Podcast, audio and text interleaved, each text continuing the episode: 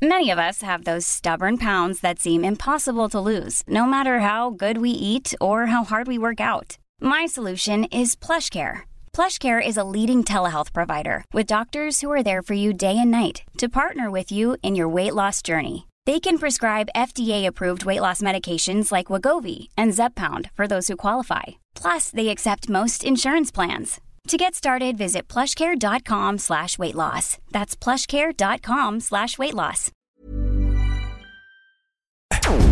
Porque el mundo actual no se entendería sin la economía y los negocios. Acompaña a Mario Maldonado, el columnista de negocios más joven y objetivo del periodismo financiero, en su programa Bitácora de Negocios.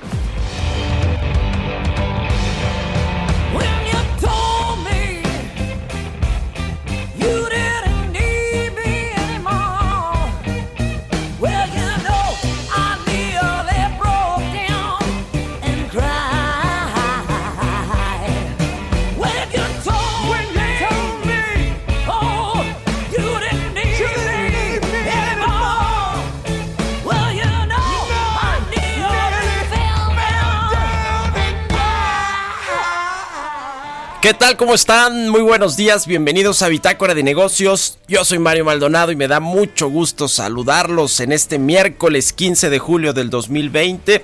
Saludo con mucho gusto a quienes nos escuchan a través de la 98.5 de FM en la Ciudad de México. A nuestros amigos y amigas de Guadalajara, Jalisco, allá nos escuchamos por la 100.3 de FM y en Monterrey, Nuevo León por la 90.1 de FM. También un saludo a las estaciones que nos retransmiten en otras ciudades de la República Mexicana, en el sur de los Estados Unidos y por supuesto a quienes nos siguen a través de la página heraldodemexico.com.mx. Iniciamos este miércoles como lo hacemos todos los días con un poco de música. Esta semana estamos escuchando canciones del soundtrack de la película Cross the Universe, un musical del 2007 ambientado en los años 60 de los Estados Unidos y en la música de la banda británica The Beatles. Esta canción se llama Oh Darling y es de Dana Foch and Martin Luther. Así que son las 6 de la mañana con 3 minutos. Vamos a entrarle a la información. Hablaremos con Roberto Aguilar en unos minutos sobre lo más importante de los mercados financieros y económicos, lo que está sucediendo en el mundo. Los mercados siguen nerviosos por estas tensiones entre Estados Unidos y China también Estados Unidos y Francia, aunque creo que ahí lograron una tregua. Eh, Estados Unidos y Europa esperan nuevos paquetes de estímulos económicos. Por otro lado, eh, pues en medio de esta crisis de la, eh, pues de la economía global que generó el coronavirus y que bueno, pues con estos rebrotes y que todavía no hay claridad sobre cuándo vamos a tener una vacuna pues se pone complicada la cosa. Y Aeroméxico golpea con 700 millones de dólares las finanzas de su socio Delta. Aeroméxico que pues se eh, pues pidió la protección en Estados Unidos de la ley de quiebras allá en el capítulo 11. Vamos a hablar de todo esto con Roberto Aguilar. Platicaremos con Angie Chavarría, columnista del Heraldo de México, sobre la crisis económica causada por la pandemia del COVID-19. Va a significar, fíjese nada más, una pérdida de nueve años de progreso en términos del índice de ingresos de los mexicanos. Bueno, pues vamos a arrastrar quizá por generaciones los estragos de la crisis económica que generó el COVID-19 y que generó, por cierto, es que no hay que, no hay que perderlo de vista, la poca ayuda del gobierno federal en cuanto a estímulos fiscales y financieros. Vamos a hablar con Gabriela Sony, jefa de inversiones del banco suizo UBS sobre precisamente la fuerte caída en la demanda de los activos mexicanos, qué está sucediendo con los inversionistas, tienen o no confianza en México, en las empresas que operan en nuestro país o que operan en los mercados financieros. Bueno, pues parece que no tanta. Vamos a hablar de esto con Gabriela Sony, jefa de inversiones del banco UBS.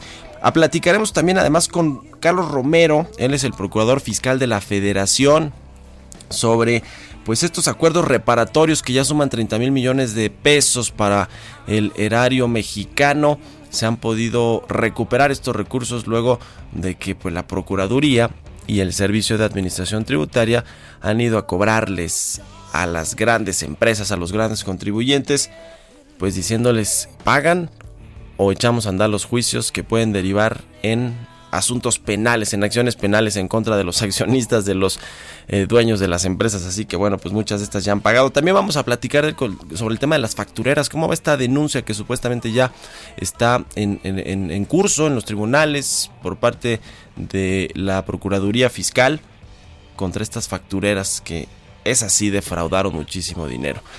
Y hablaremos finalmente con Héctor Márquez, el director de marketing para Latinoamérica y de relaciones institucionales de Manpower Group, sobre la reapertura de la economía y las ofertas de empleo temporal que hay en el país. Bueno, pues con todo este déficit de empleo que según Jonathan Heath es de 34 millones, pues hay eh, sin embargo, empleos eh, temporales que se están ofertando en los mercados. Así que quédese con nosotros aquí en Bitácora de Negocios, se va a poner bueno.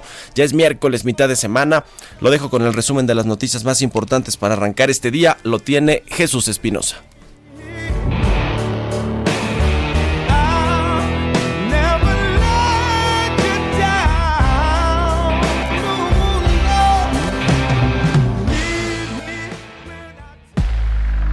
Resumen. JP Morgan reportó un derrumbe de más del 50% en sus ganancias del segundo trimestre debido a que el coronavirus afectó su negocio de préstamos y forzó al mayor banco estadounidense a elevar sus reservas para soportar una potencial ola de cesaciones de pagos. De acuerdo con el Banco de México, de finales de febrero al 1 de julio de este año, inversionistas extranjeros retiraron del mercado de deuda gubernamental el equivalente a 17.170 millones de dólares. Esta cifra de julio representa el menor monto desde el 6 de febrero de 2014 en pesos, mientras que en dólares es el menor monto desde enero de 2012 cuando sumó 79.946 millones.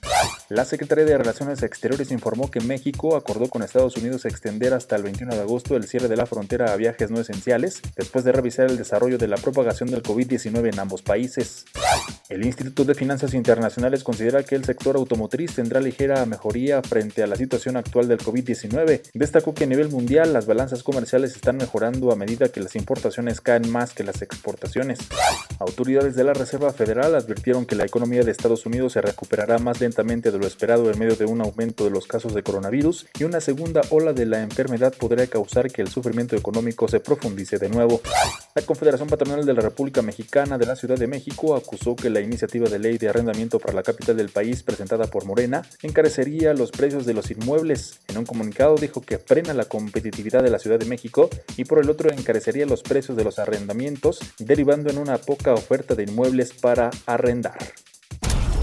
Bitácora de negocios en El Heraldo Radio. El editorial.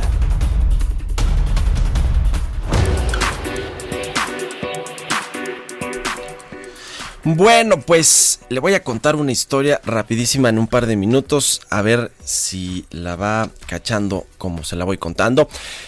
Carlos Cabal Peniche, lo recuerda, ex banquero, polémico, muy polémico del sexenio de, bueno, también de Andrés Manuel López Obrador, de Carlos Salinas de Gortari, que bueno, fue acusado de financiar supuestamente ilegalmente campañas políticas de Roberto Madrazo. Lo conoce muy bien el presidente López Obrador porque está vasqueño, es su, su paisano, anduvo muy metido ahí en las, en las elecciones eh, de Tabasco hace varios años, o sea que lo conoce muy bien a pesar de que ayer el presidente casi casi negó que conociera este personaje, se lo preguntaron y él dijo, no, pues yo eh, no, sé, yo no tengo nada que ver con él ni con, ni con la oferta eh, que pusieron sobre la mesa para echar a andar 8 mil cajeros del Banco del Bienestar, la cual ganaron, por cierto, eh, ganaron ese negocio, esa licitación, eh, que era más o menos de unos 10 mil millones de pesos, pero después se cayó ese negocio, no explicaron por qué, pero dieron por terminada, por terminado ese contrato, esa asignación, y se quedaron Carlos Cabal Peniche y otro empresario que se llama Alejandro del Valle, que es un empresario eh, eh, pues también importante que tiene que ver con el telemercadeo y la propaganda electoral, así que ya va tomando eh, más o menos forma esa historia, usted sabe cómo, hacia dónde va. Pues estos dos personajes, al no poder invertir o ganar este contrato de 10 mil millones de pesos para construir 8 mil cajeros automáticos, después pues decidieron, como estaban líquidos, tenían liquidez, pues invertir en la aerolínea mexicana Interjet propiedad de la familia alemán. Le inyectaron 150 millones de dólares para tratar pues de paliar su crisis. Yo creo que es pues un dulcecito porque no todo lo que debe Interjet no lo pueden pagar con 150 millones de dólares y luego les vino la crisis del coronavirus. Sin embargo, eh, estos dos personajes, fíjese, eh, pues son muy cercanos, por no decir amigos. Yo hoy sí digo amigos en mi columna del Universal. A Gabriel García, este eh, personaje muy cercano también al presidente López Obrador, porque fue su operador electoral, ni más ni menos que en estas últimas elecciones y en las pasadas también.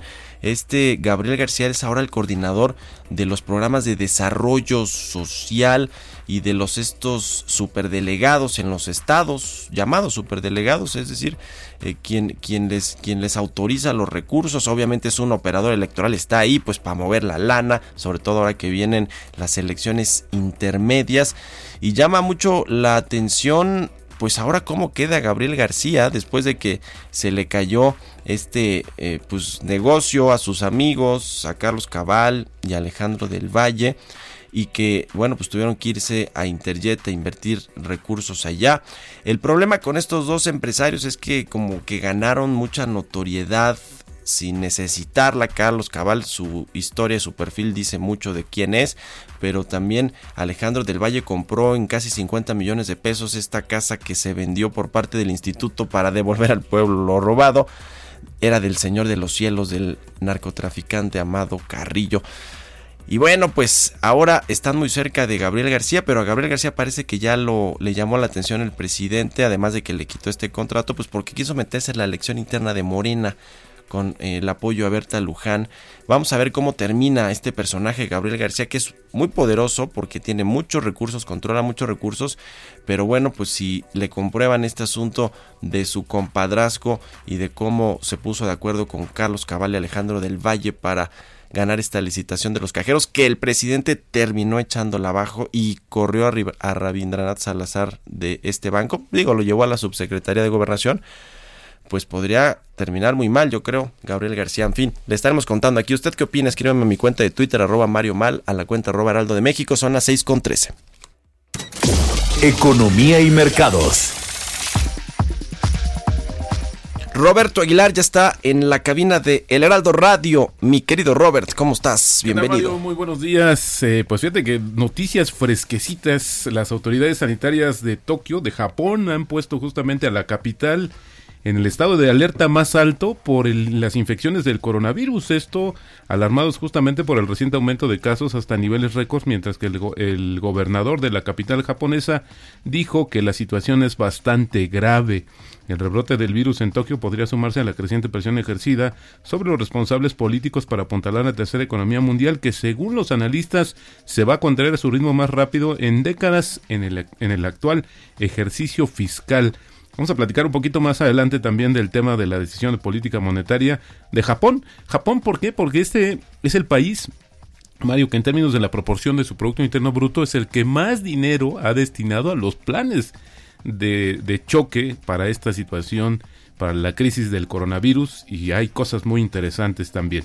Y bueno, pues también se va a conocer un, muy temprano hoy un sondeo de Reuters sobre las estimaciones del Producto Interno Bruto de México. Esta agencia dice que vamos a caer 9% en el 2020 y vamos a crecer 3% en el 2021.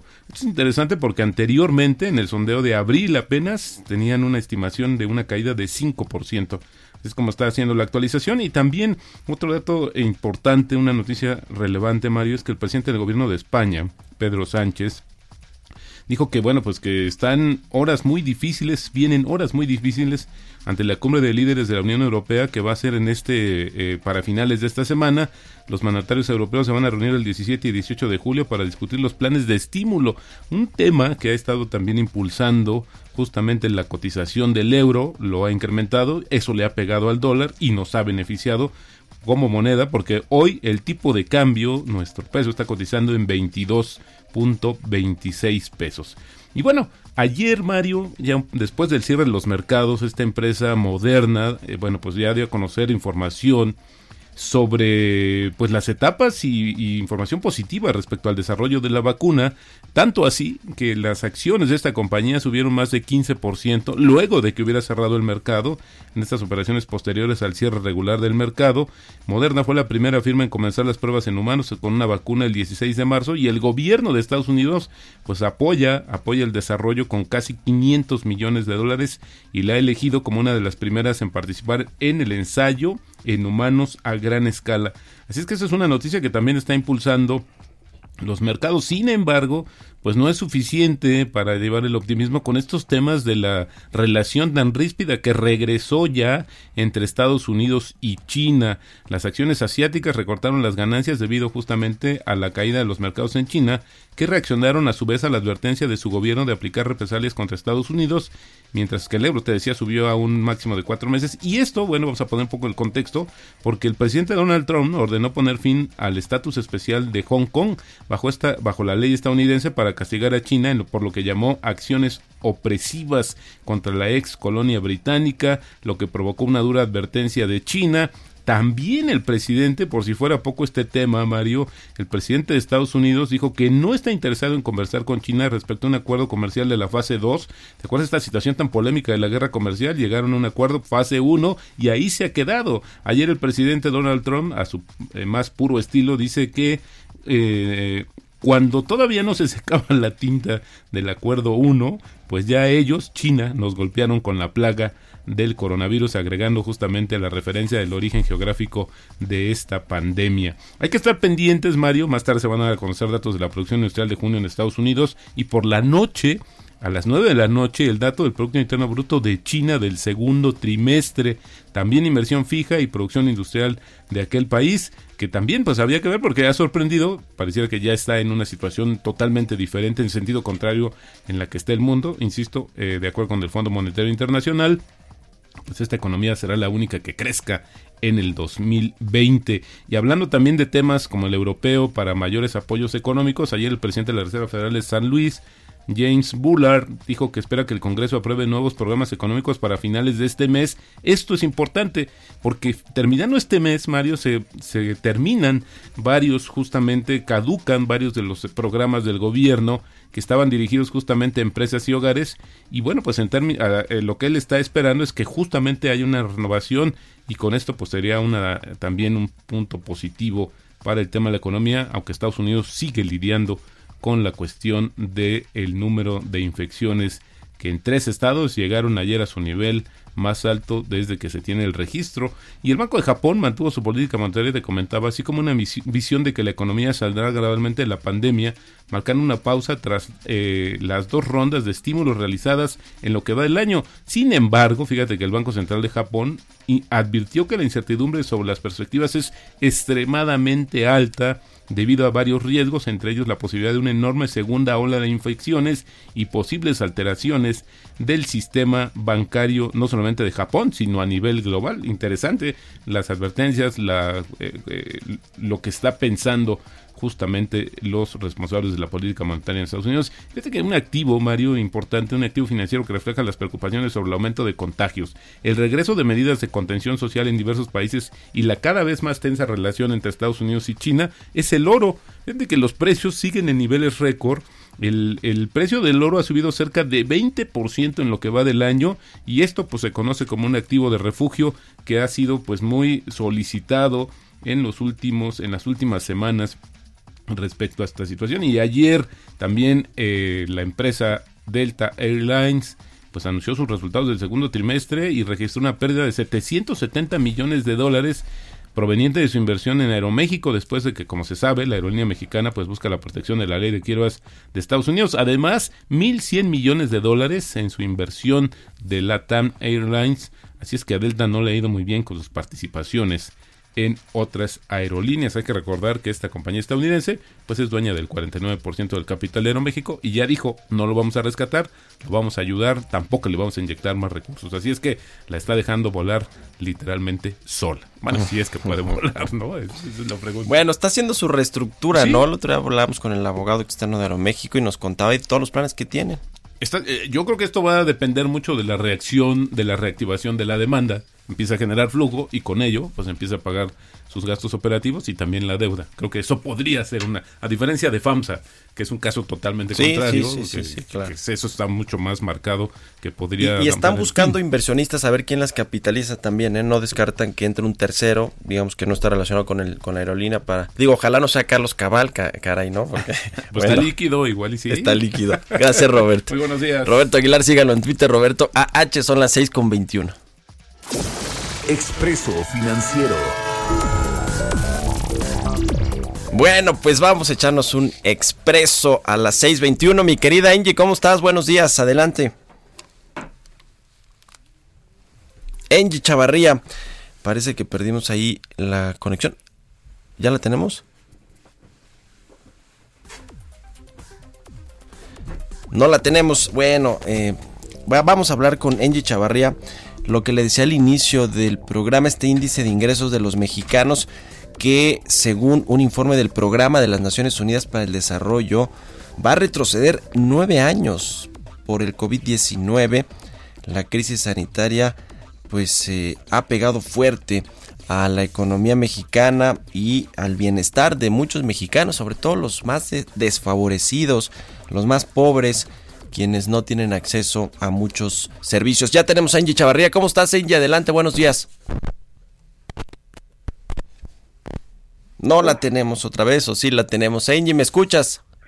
¿Qué tal? ¿Cómo estás, Mario? Muy buenos días. Ahí yo te escucho perfectamente. Muy buenos días a todos. Bueno, ¿de qué nos vas a...? Ya daba la introducción aquí sobre este informe del Programa de las Naciones Unidas para el Desarrollo que tiene que ver con este índice de ingresos de los mexicanos. Literal, pues en la pandemia pues nos ha dejado fuertes estragos, como lo hemos manifestado en cada una de nuestras colaboraciones eh, a través de Bitácora de Negocios. Y pues en este expreso te explico rápidamente que pues bueno, la pobreza va aumentar, eh, el hecho de que los mexicanos tengamos menos ingresos pues va a generar un retraso incluso de nueve años. ¿Esto qué significa? Literal que pues vamos a tardar nueve años aproximadamente en recuperar el estado en el que nos encontrábamos previo a la crisis. El golpe ha sido tan severo que bueno, pues por lo menos dicen que perdido y en lo que resta, pues en lo que se recuperan los empleos, se recupera el capital humano, se recupera también eh, lo que es el ingreso de las familias, pues tardará aproximadamente nueve años. Recordemos que en 1994, Mario, por ejemplo, las personas, o sea, eh, las familias tardaron aproximadamente dos años en recuperar su patrimonio. Hoy esta crisis que es similar a la que no habíamos tenido por lo menos en 100 años, pues bueno, es este periodo, nueve años. Nueve años.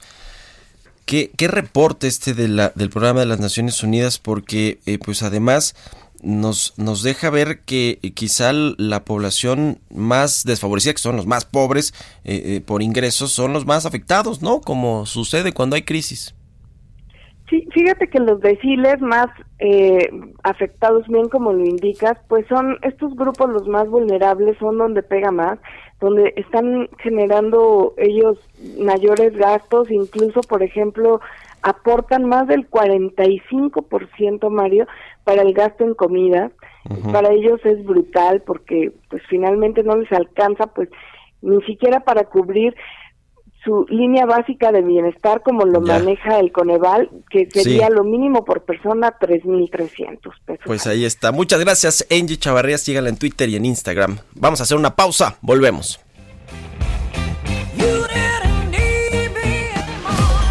Continuamos en un momento con la información más relevante del mundo financiero en Bitácora de Negocios con Mario Maldonado.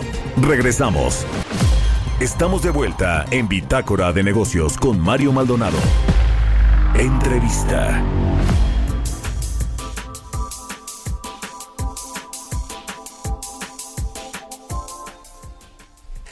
Ya estamos de regreso aquí en Bitácora de Negocios. Son las 6 de la mañana con 30 minutos tiempo del centro de México.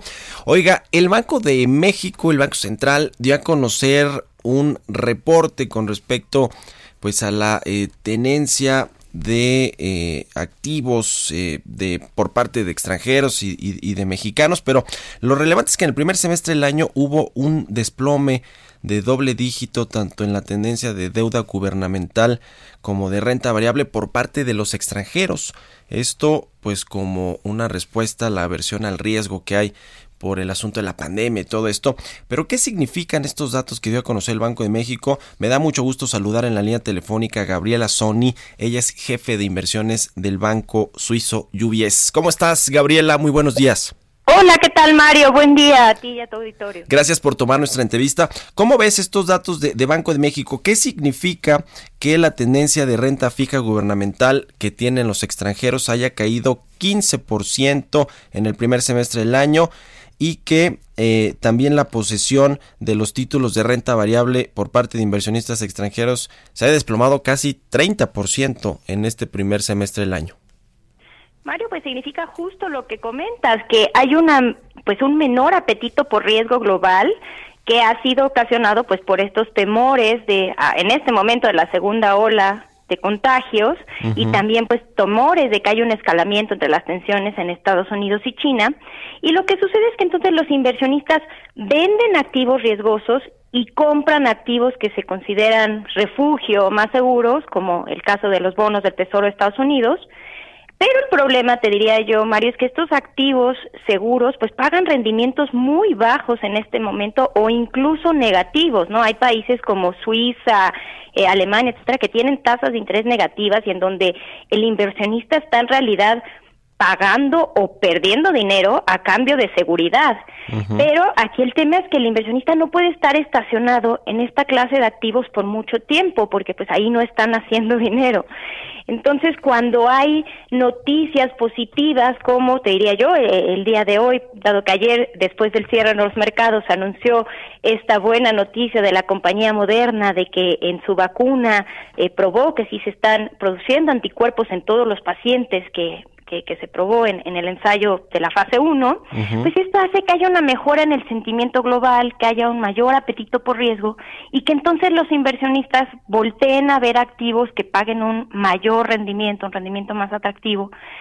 Y en ese sentido, pues los activos de mercados emergentes, como es el caso de los bonos mexicanos, pueden ser también atractivos porque son los que siguen pasando, pagando pues tasas eh, atractivas. ¿no? En el resto del mundo desarrollado están pagando tasas de 0%, incluso negativas, que pues, es, impresionante, ¿no? Así no se puede hacer rendimientos. Entonces, eh, te decía, eh, el hecho de que la Reserva Federal em, tenga esta política monetaria ultra expansiva eh, también ayuda pues a los al resto de los mercados emergentes porque también eh, provoca que haya una debilidad en el dólar que es buena para los mercados emergentes. Entonces, te diría que esta fuga de capitales que hemos visto no solo en, en México, sino en muchos mercados emergentes, pero en el caso de México ha sido pues una salida de 329 mil millones de pesos en lo que va del año, pues ha provocada, ha, sido provocada por este sentimiento de, de aversión al riesgo por, por el coronavirus, por el número de contagios, pero cuando tengamos noticias positivas como las que estamos teniendo el día de hoy con, con Moderna, pues esto debía eh, eh provocar pues, flujos eh, eh, de entrada a estos mercados. ¿Qué tanto tiene que ver, Gabriela, lo que está sucediendo a nivel político en México con y me refiero con las políticas públicas, con las políticas en el sector energético, la política económica, no hay tantos estímulos eh, financieros, fiscales, económicos en general para la reactivación eh, de las actividades en México. Eh, ¿Qué tanto juega esto en el sentimiento de los inversionistas extranjeros? Claro que tiene mucho que ver también, Mario, el hecho de que la respuesta fiscal en México haya sido tan limitada hace pensar que la recuperación va a ser más lenta que en el resto de los países de la región, dado que pues hay una mayor pérdida de capacidad productiva que, que hace que, pues, digamos, la eh, recuperación vaya cuesta arriba, ¿no? Como en una bicicleta cuesta arriba. Ahora, te voy a decir que estos son también retos y debilidades que se tienen en muchos países emergentes, no es propio de México, la capacidad de respuesta fiscal y monetaria en, en los países emergentes es mucho más limitada que en los países desarrollados, porque recordemos que sus monedas no son monedas de reserva como el dólar o el euro, y entonces los bancos centrales no pueden monetizar la deuda como lo hacen los bancos centrales de países desarrollados, ¿no? Mientras que la Reserva Federal y el Banco Central Europeo han dicho que harán todo lo que sea necesario para apoyar la economía de sus países o regiones, eh, incluyendo programas de expansión cuantitativa sin límite, incrementando mucho sus balances, pues no es algo que pueden hacer al, al mismo nivel, en la misma magnitud los mercados emergentes. Es todo un tema. Ahora, las tasas de interés en México, la tasa de interés de referencia está en 5% y si bien han venido recortándola en el Banco de México, pues sigue siendo atractiva. Esto, a pesar de esto eh, y de que México paga rendimientos por la tenencia eh, de, su, de su deuda o por los bonos que tienen los inversionistas, pues aún así se están yendo con todo y que México es atractivo en términos de rendimientos y de pago de tasas de interés. Sí, como comentas, la, la tasa México en 5% sigue siendo atractiva, pero los inversionistas cuando tienen esta ola de temor al riesgo, pues prefieren eh, salirse un poco, están estacionados, estar en liquidez, en, en activos que pues les paguen prácticamente nada o de hecho en términos reales pierdan dinero, esperando un mejor momento para entrar a los mercados y entonces eso es lo que lo que provoca las fugas. Ahora también como comentas hay riesgos que nosotros llamamos idiosincráticos o propios del país, que es pues los riesgos de que pudiera México perder el grado de inversión eventualmente debido a estos riesgos tanto en el lado fiscal como de crecimiento, ¿no? Sobre todo en el crecimiento de México debido a esta eh, incertidumbre política que ha ocasionado que la inversión pues esté estancada eh, hace que las perspectivas de crecimiento eh, de México a futuro sean mucho más bajas, ¿no? Si, si antes se pensaba que México podía crecer quizás al 2% anual, ahora se piensa que esa, esa tasa podría ser menor al 2%, y eso hace que pues la recuperación y la recaudación fiscal sea mucho menor. Ya. Oye, Gaby, rápidamente, ahorita que comentabas esto del grado de inversión, que sí es probable, eh, eh, ayer una encuesta de un banco decía que hasta el, el máximo en 2022 se iba a perder inevitablemente el grado de inversión. ¿Tú recuerdas cuándo México comenzó a tener grado de inversión y cuándo lo ha perdido en los gobiernos anteriores? Pues mira, ya nosotros digo que ganamos el, el grado de inversión hace alrededor de 10 años. Y eh, yo sinceramente pienso que no lo vamos a perder el grado de inversión en el siguiente año, como piensan muchos inversionistas. Yo creo que todavía tenemos algunos colchones que nos ayudan a, conservarlo. Y entre esos aspectos positivos que tenemos es, por un lado, eh, tenemos eh, reservas internacionales pues muy, muy robustas. Tenemos además una línea de crédito flexible con el Fondo Monetario Internacional, pero una de las cosas más importantes que tú mencionaste es que Banjico sigue siendo eh, muy prudente y eh, actuando de forma independiente, eh, cuidando mucho los riesgos de estabilidad financiera y por eso vemos que a pesar de que hay espacio para bajar tasas y seguir recortando por esta debilidad económica, Banjico está siendo muy cuidadoso y todos esos temas junto con una economía bien diversificada, etcétera, pueden ayudar a que México eh, conserve el grado de inversión al menos el año que viene. Yo, no lo veo en el 2021. Oye, Gaby, pues te agradezco mucho que nos hayas tomado la llamada. Gabriela Sony, jefa de inversiones de UBS. Muy buenos días. Encantada, Mario. Buen día. Un abrazo, que estés muy bien. 6 con 39 minutos. Vamos a otra cosa. Mario Maldonado en Bitácora de Negocios. Me da mucho gusto saludar en la línea telefónica al procurador fiscal de la Federación, a Carlos Romero Aranda. Muchas gracias por tomar la llamada. Qué gusto saludarte. Igualmente. Un a todo tu auditorio. A ver, en un eh, evento organizado por el Instituto Nacional de Ciencias Penales se habló de estos acuerdos reparatorios que han alcanzado eh, ahí en la Procuraduría Fiscal y en la Secretaría de Hacienda en general con las empresas que tenían adeudos fiscales y se ha podido recuperar una recaudación de 30 mil millones de pesos desde que comenzó el gobierno, prácticamente desde diciembre de 2019 a la fecha. Procurador, eh, esto, digamos, este dinero que se ha recuperado tiene que ver con estos anuncios que se han hecho por parte de los grandes contribuyentes, ¿no? Me refiero a empresas como Walmart, como FEMSA, como IBM. En efecto, los acuerdos reparatorios son precisamente los convenios en los cuales llega, llega, llega a cabo la Secretaría de Hacienda y Crédito Público en su carácter de víctima o ofendido con el imputado, es decir, el contribuyente al cual se le presentó una denuncia penal, con objeto que se repare el daño a satisfacción de la Secretaría de Hacienda y Crédito Público, esto con objeto de extinguir la acción penal. Es decir, se presentó una querella y ellos dicen, ¿sabes qué? Yo no quiero más problemas, quiero cubrir mis adeudos fiscales y a cambio de eso se les da un acuerdo reparatorio, pero cumpliendo siempre diversos requisitos. Estos acuerdos reparatorios, procurador, que son pues una medida alterna eh, o una solución alterna para no mantener estas controversias eh, eh, que, pueden derivar incluso en pues acciones penales por parte de las autoridades fiscales mexicanas. ¿Cuánto tiempo normalmente tardaban en resolverse y por qué ahora, con un nuevo marco legal, por cierto, este primero de enero entró en vigor una nueva reforma penal en, en, el, en fiscal, eh, ¿cuánto, se ha reducido los tiempos más o menos en los que se pueden llegar a estos acuerdos? Mira, lo que pasa es que se ha cambiado la política criminal fiscal. Antes no se presentaban querellas contra los grandes contribuyentes. Era parte del contubernio, si lo queremos ver así, entre el poder económico y el poder político. Al separarse el poder económico del poder político, el presidente López Obrador instruyó que en los casos donde hubiera defraudación fiscal se presentaran querellas contra los grandes contribuyentes. Y eso es lo que hemos hecho.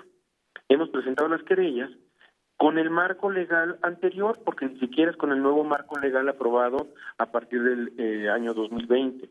Es con el marco fiscal anterior, pero aquí hay dos modalidades que no se habían utilizado. Uno, el ir contra la persona moral. Es decir, no solo contra la persona que tiene la firma electrónica, no solo contra el Consejo de Administración, sino ir contra la persona moral. Es decir, a una de estas grandes empresas les dices, voy ir contra el negocio y en una sentencia puedo conseguir el aseguramiento de la misma o en su caso la disolución o liquidación, es muy grave. Y por el otro lado estamos yendo también contra los asesores, contadores o abogados que llevaron a cabo estas planeaciones fiscales en los cuales se pretende defraudar al fisco federal. Estos son los temas que han preocupado mucho a los contribuyentes y por los cuales han solicitado un acuerdo reparatorio. ¿Con cuántos grandes contribuyentes han habido este tipo de acuerdos reparatorios? Conocemos los casos pues, más emblemáticos de las empresas más grandes y me imagino que son las cantidades que, que más eh, eh, pues han podido recuperar con Walmart, con FEMSA, con IBM, con creo que América Móvil también de Carlos Slim. ¿Cuántos eh, grandes contribuyentes en total son los que están eh, digamos, entrando a este esquema de acuerdo reparatorio con la Procuraduría y con el SAT? Tenemos, yo no puedo hablar de casos en concreto, lo que sí te puedo decir es que tenemos diversas querellas presentadas con los cuales está dando su turno legal y eh, hay diversos contribuyentes que han solicitado los acuerdos reparatorios. Tenemos que analizar cada uno de ellos porque no hay que olvidar que una de las reglas del acuerdo reparatorio es que es uno en la vida. Cualquiera de las empresas que se hayan apegado a un acuerdo reparatorio jamás van a poder volver a solicitar otro acuerdo reparatorio. Por lo cual es muy delicado el incumplir con las obligaciones fiscales y el solicitar un acuerdo reparatorio. Ahora, ¿qué pasa con las empresas que deciden mantener los litigios, los litigios fiscales o las controversias y, y bueno, pues pueden hacer, hacerse acreedor a alguna multa o incluso enfrentar acciones penales? Eh, ¿Qué sucede con estos grupos empresariales? Los litigios fiscales los pueden seguir. Eso no es un tema que corre por el tema penal. En el tema penal, si no llegan a un acuerdo reparatorio, el efecto que tendrían, si es contra la persona moral, es el aseguramiento o, en su caso, disolución o liquidación de la sociedad. Si es contra eh, los contribuyentes o el, que tiene la firma electrónica, el que tiene el, eh, o los que representan al Consejo de Administración o los asesores, pueden enfrentar penas elevadas y sobre todo privativas de la libertad. Y en este caso, aparte se les condenaría a la reparación del daño. Seguiría la acción penal y tendría que dictarse sentencias definitivas en todos los en todos sus etapas. ¿Cómo va el asunto de las factureras, procurador? Esta denuncia que se presentaron ya en contra de eh, varias empresas que utilizaban estos esquemas, o más bien los despachos que hacían toda la ingeniería y esta estructura para evadir impuestos. ¿Cómo va ese asunto? Pues va bastante bien. Eh, digamos que está dividido en varias etapas. La primera son las, las eh, contra estas empresas por defraudación fiscal que la Procuraduría Fiscal de la Federación presentó y que son 100.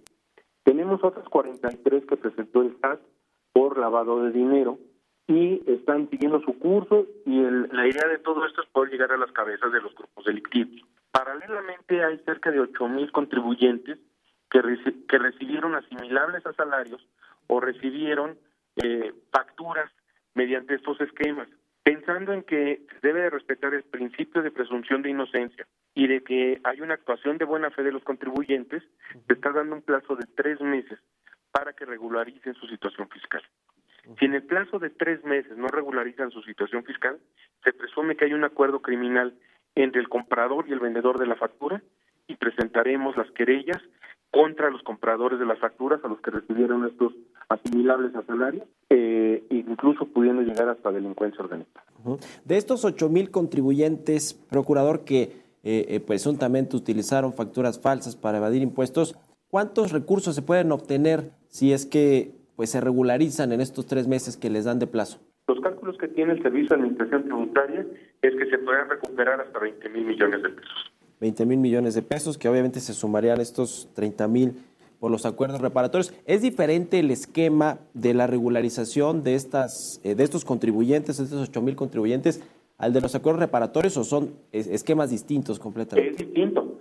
No se presentará aquella contra quien replante su situación fiscal espontáneamente. El llegue su exhorto y ellos cumplan espontáneamente con su con la regularización de su situación fiscal. Si a los tres meses, con un día, no se regularizan, nosotros presentaremos las querellas respectivas y tendrán que enfrentar un juicio penal. Finalmente, procurador, ¿en cuánto tiempo más o menos tomando en cuenta eh, pues el, tiempo que tardan las investigaciones y las denuncias en surtir efecto, veremos algunos de estos factureros, eh, sobre todo los que los despachos que sí utilizaban estos esquemas para defraudar al fisco, eh, pues ya enfrentando a la justicia con acciones penales. Más o menos, ¿cuál es el plazo que ustedes ven? No hay un plazo en específico. Lo que sí te puedo decir es que estamos trabajando de la mano con la Fiscalía General de la República, llevamos excelente relación con esa institución y vamos a conseguir en un eh, tiempo razonable la eh, judicialización de los asuntos y posiblemente si veamos factureros en la cárcel. Pues muy interesante. Le agradezco mucho, procurador Carlos Romero, que nos haya tomado la llamada. Te agradezco mucho. Un fuerte abrazo. Entrevista.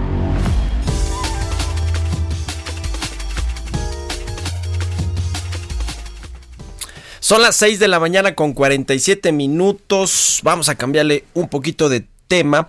El asunto del empleo y el desempleo en México pues es muy grave. Teníamos las cifras del IMSS eh, que reportó al mes de junio. En cuatro meses se perdieron un poquito más de un millón cien mil empleos formales. Y bueno, pues eh, conforme se comienzan a reactivar eh, eh, algunas actividades económicas, productivas, pues también hay oportunidades en el mercado laboral, por lo menos de empleos temporales. Para platicar de esto, me da gusto saludar en la línea telefónica a Héctor Márquez, él es director de marketing para Latinoamérica y de relaciones institucionales de Manpower Group. ¿Cómo estás, Héctor? Buenos días. Mario, muy buenos días, qué gusto saludarte.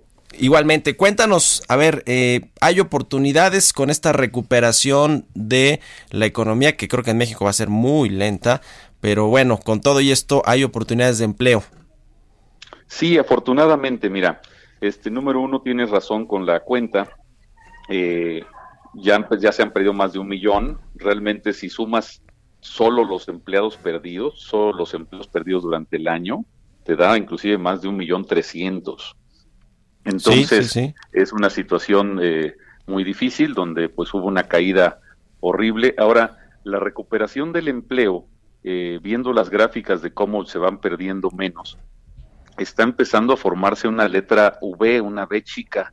Entonces, eh, fabuloso porque si seguimos con esta tendencia, se podría ver que prácticamente para lo que es al terminar el Q, podríamos estar formando ya la letra V. Mientras tanto, te doy este, buenas noticias. Eh, sí hay oportunidades. Yo he estado monitoreando. Nosotros tenemos varios softwares para ver todas las vacantes que se publican. Y eh, la última semana de junio se publicaron 33 mil vacantes. Eh, esto no es solo 33 mil puestos, sino muchas vacantes son inclusive para más de 100 personas. Sí la primera semana ahora de julio se, publicaron prácticamente 31 mil vacantes. Entonces, eh, al mismo tiempo que estaba la, la, situación de pandemia, hubo sectores, hubo industrias que requerían personal. Y ahorita con esta reapertura, aunque no esté al 100%, se está activando muy bien el mercado laboral. Eh, si, me permites, te comento inclusive como cuáles son los puestos más buscados. sí, sí, sí, por favor. Del top ten, y y pues todo lo que tiene que ver con ventas se lleva el número uno, o sea, eh, hay veces que en las empresas, organizaciones le llamamos diferente al puesto de ventas y entonces está como número uno ahorita en el ranking el ejecutivo de ventas. Eh, hubo más de 300 eh, publicaciones de, de, esa vacante. Asesor de ventas y junto con representante de ventas, pues son tres del top ten. luego tiene que ver la gente de que auxilian o que ayudan en, términos contables y administrativos, son los otros dos puestos que hacen los cinco más buscados. Sí. Y también gente de apoyo para eh, almacenistas, ayudantes en general, auxiliares, eh, cajeros, inclusive también guardias de seguridad figuran en el top ten.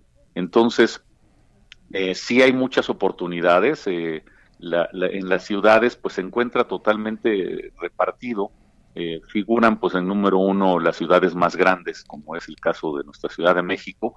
Ahí simplemente hubo más de 6.500 publicaciones la semana pasada.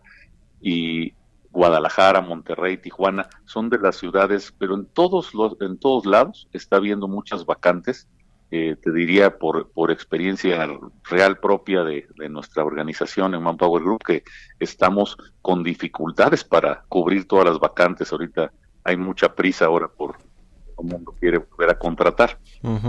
Ahora, eh, eh, sí. Héctor, quiero preguntar sobre el tema de los salarios, de los sueldos que se eh, están percibiendo en el mercado. Creo que va a haber una disrupción completa en el mercado laboral con todo este con todos estos despidos y el, regreso a las operaciones normales de las empresas, de las industrias, etcétera. ¿Cómo está el asunto del promedio de salarios que se pagan ahora, que se ofrecen ahora con respecto a, al pues a lo que teníamos antes de la crisis?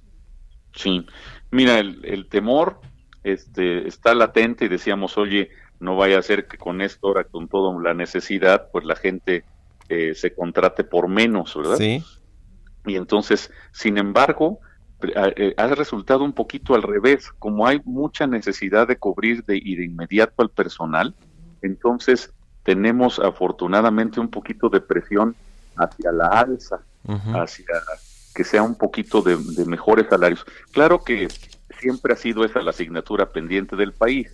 O sea, no, no es que ahora le vayan a pagar a la gente el doble, pero sí tenemos afortunadamente un poquito, este, un 5%, 10% más de lo que se venía pagando antes de, entrar a la pandemia en, muchos puestos, en la mayoría de los puestos.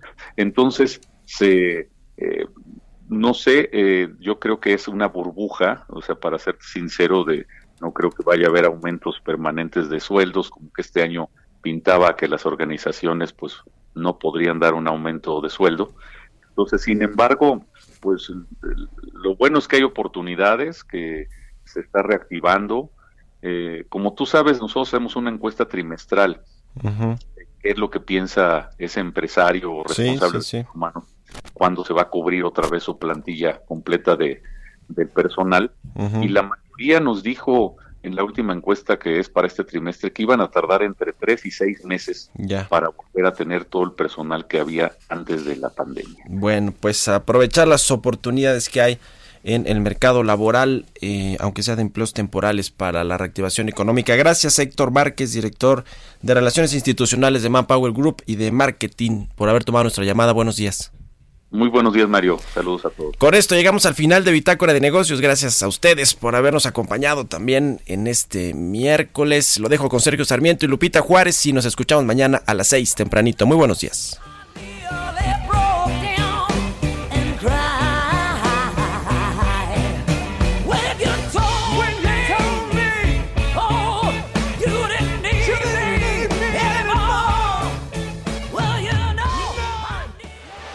Esto fue Bitácora de Negocios con Mario Maldonado, donde la H suena y ahora también se escucha. Una estación de Heraldo Media Group.